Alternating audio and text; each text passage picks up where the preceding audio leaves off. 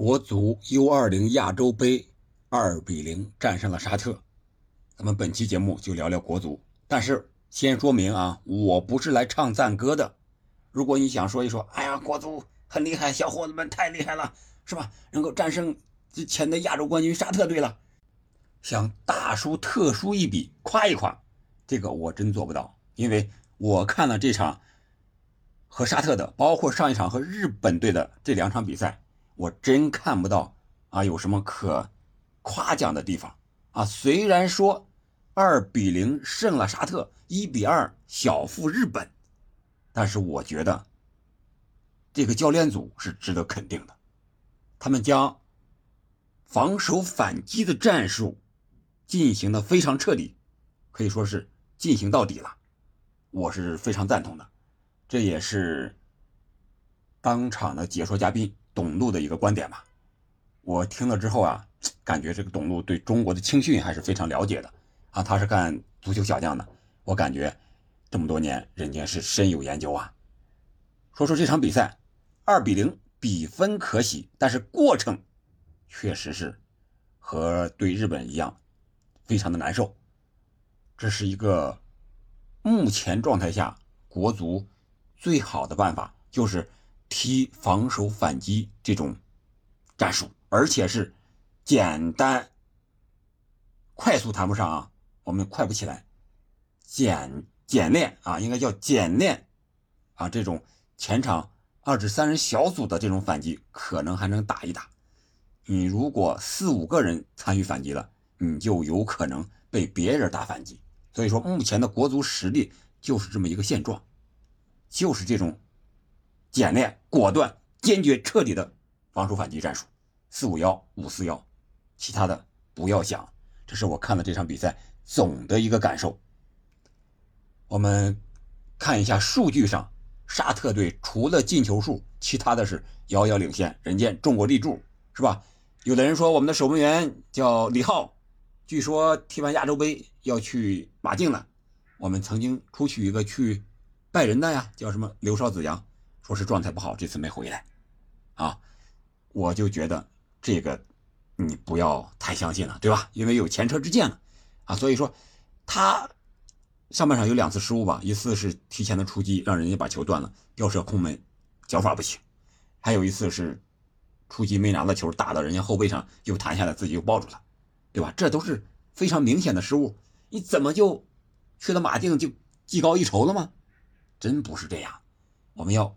现实一点，像现在的教练圣安东尼奥呀，安东尼奥不是圣安东尼奥，呃，安东尼奥还有这个领队邵佳一，我觉得他们是非常了解这个 U20 国足的实力的，是需要有信心啊，可以战胜任何对手，这是从这个心理建设角度上去说的，是吧？从体育比赛去说的，但是一到实际的比赛上呢，我觉得你就应该重视人家了，应该怎么办？怎么才能够战胜？你打日本，你。能够开场五分钟一比零领先了，最后时刻六十分钟之后让人家逆转了，这是为什么？我觉得这就是实力，不光是教练员战术不行的问题，而是教练员，我觉得他们是有自己的想法的。他们不想换人吗？他们不想打一些传控，耗费一些时间吗？他们也想，但是真的是实力不允许呀。这场比赛啊，我们看四十六分钟的时候，中国队后场。又有那么一次，啊，拿了球以后感觉很轻松，往边一分，结果就这一次失误了，让沙特抓住，险些造成丢球。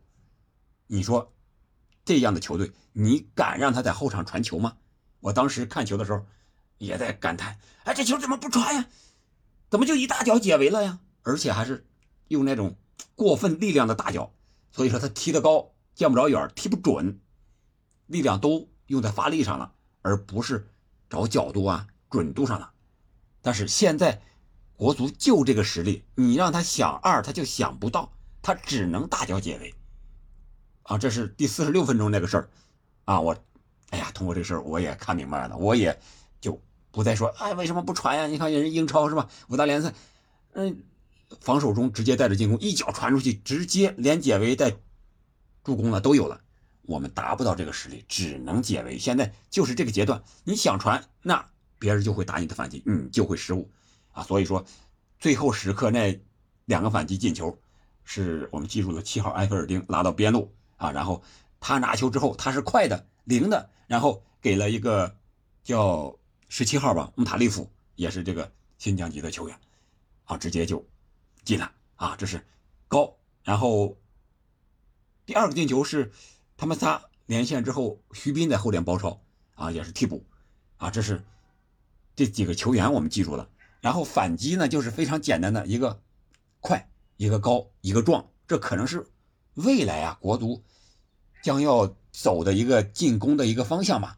三人组，高快壮啊，一个负责拿球啊，一个负责组织，一个啊负责进球。可能这样的话，可能还能打出一些反击，在亚洲和这些个日韩澳啊这些个强队啊。可能还有的一拼啊！虽然场面上很丑陋，但是结果上还能看得过去，甚至二比零沙特这场还能算得上漂亮啊！我只说的是仅仅是结果啊。还有就是换人的问题，我也在想，这六十分钟了，明显的有人体力不行了，而且有的抽筋了，有的是回防不到位了，为什么不换呢？后来我一想呀，这可能也确实是无人可换啊，就那么十几条枪。换上一个人，替补和主力之间的差距可能太大太大了，所以说宁愿在上面他不到位，也不敢换人。我觉得这是主教练啊，这个教练组目前可能是最清楚的一个现实，把这个思路统一了，就是坚决彻底的防守反击。那我觉得应该有一些可以改进的地方啊，比如说啊，这个体能，咱们的现任的国足主教练。新帅杨科维奇也说了，一定要保持，甚至说比这个百分之十的体脂率还要低，越低越好，对吧？这个为了这个在场上能够发挥好自己的啊一个体能技术优势，你必须有这样的体能，才能在杯赛之中啊取得更多的胜利。我觉得这个说的很有道理。咱们打防守反击，防守反击更需要体力。在我们技战术不行的情况下，防守反击靠的就是体力，来回的快速的奔跑去补位啊，而不是像皇马那种防守反击啊。人家莫德里奇，人家克罗斯，人家是怎么站位的？会让你打出好的反击来吗？我们不行啊，老是在丢位补位之中，只能是快速的，所以说这种体能消耗更大，必须把体能练好，这是第一方面。呃，第二个就是我觉得角球啊。前场任意球啊，还有就是中圈开球的战术都可以练一练呀。伯恩茅斯十秒钟进阿森纳的球，那就是中圈开球，这么一下子十秒钟进了阿森纳的球门了。我觉得这是完全可以搬过来好好练一练、用一用的。这个我觉得有可能是未来很多主帅的一个研究方式。中圈开球不就是间接任意球吗？那打好了不就是一个意想不到的结果吗？这么好的事儿，怎么不研究研究呢？对吧？自带一比零的属性，相当于这个任意球、角球，我们的亚洲对付这些球队，沙特、日本呀，可能在身体上还有一些优势，所以说我们这个一定要练好。第二个就是啊，第三个了啊，就是防守反击。刚才说的就是前场二至三人的这个小组配合，我们防守反击就靠两到三个人，四个人上去，我觉得打不成。直接让人家掉头打反击，我们就会丢球，不敢多了。为什么我们看这个 U20 亚洲杯？哎呀，为什么不多上一个人呀？为什么不控一控球呀？为什么不传一传呀？真的是做不到。这可能也是我们目前足球的国足的一个实力的现状啊。我们看一会儿下期我要讲，呃，日本队为什么强？人家在德甲是吧？踢五大联赛。上一轮，上上轮了，应该是斯图加特和沙尔克零四踢比赛，两个日本队的队员是两支球队的队长远藤航和吉田麻也，你能想象得到吗？再上一轮，斯图加特啊，不是再上一轮，就上一轮，斯图加特和拜仁这场比赛，有三名日本球员同时首发。你能想象到吗？伊藤洋辉、远口元气、远藤航，远藤航还是队长，都打满了全场。所以说我们和日韩呀这些球队差距是很大的呀。人家五大联赛当队长同时首发，是吧？我们呢，我们是在国内都踢不上比赛，你怎么办？所以说只能二至三人这个小组的配合啊，几个人经常在一起啊，稍微有点技术，有身体啊，有个速度快的，哎，拿过来组合在一块儿，在前场熟练的配合一下啊，有可能趁人家不注意的时候打一个反击，来个冷不丁，能够进一个球，这就行了。目前我觉得这是国足最现实的一个地方。另外一点，我觉得就是这些年轻队员一定要多打比赛，这个是足协的一个，我觉得应该要做的工作。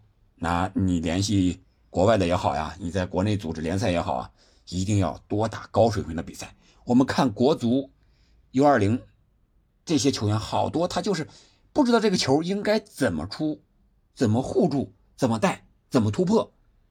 我们看有很多机会一对一突破的时候，哎，这个球不知道怎么直接就到了别人的脚下了，是吧？这明显就是不是技术能力的问题，是比赛经验不足的问题。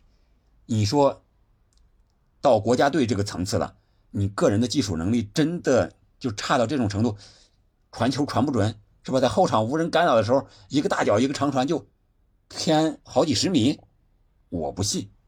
这里边有比赛经验的问题，有在场上这种信心呀、自信心的一个问题。自信心哪来？就是通过高水平的比赛，你比赛打多了之后，你就知道这个脚应该怎么发力，应该怎么办，应该发几成的力才能把这个球传好，才能射门，才能得分。我觉得这个是至关重要的一点。二十岁，如果你打不上比赛，到 U 二三的时候，三年。打国奥的比赛，这是最关键的三年。如果你不打高水平的比赛，那你还停留在原地，甚至退步，是吧？你灵活性年龄大了不如以前了，体能不行了，你技术经验再不长进，你靠什么长球啊？所以我说这个可能是最关键的。还有一个就是 U20 小组赛还有一场对阵这个小组排名垫底的吉尔吉斯斯坦，我觉得这个也应该是防守反击，不要想。啊，他是小组垫底的，我攻出去吧！不要想，想都不要想，想你就要输。人家也只不过丢几个，好像丢四个还是丢五个球吧，反正是对日本和沙特也从比分上看啊，也不是特别的弱。我们国足 U20 在亚洲层面也不是说想碾压谁就碾压谁的，而且是到了 U20 亚洲杯的决赛圈。十六支队伍实力都不容小视，还是那样将防守反击进行到底。好了，就聊这么多，我们下期再见。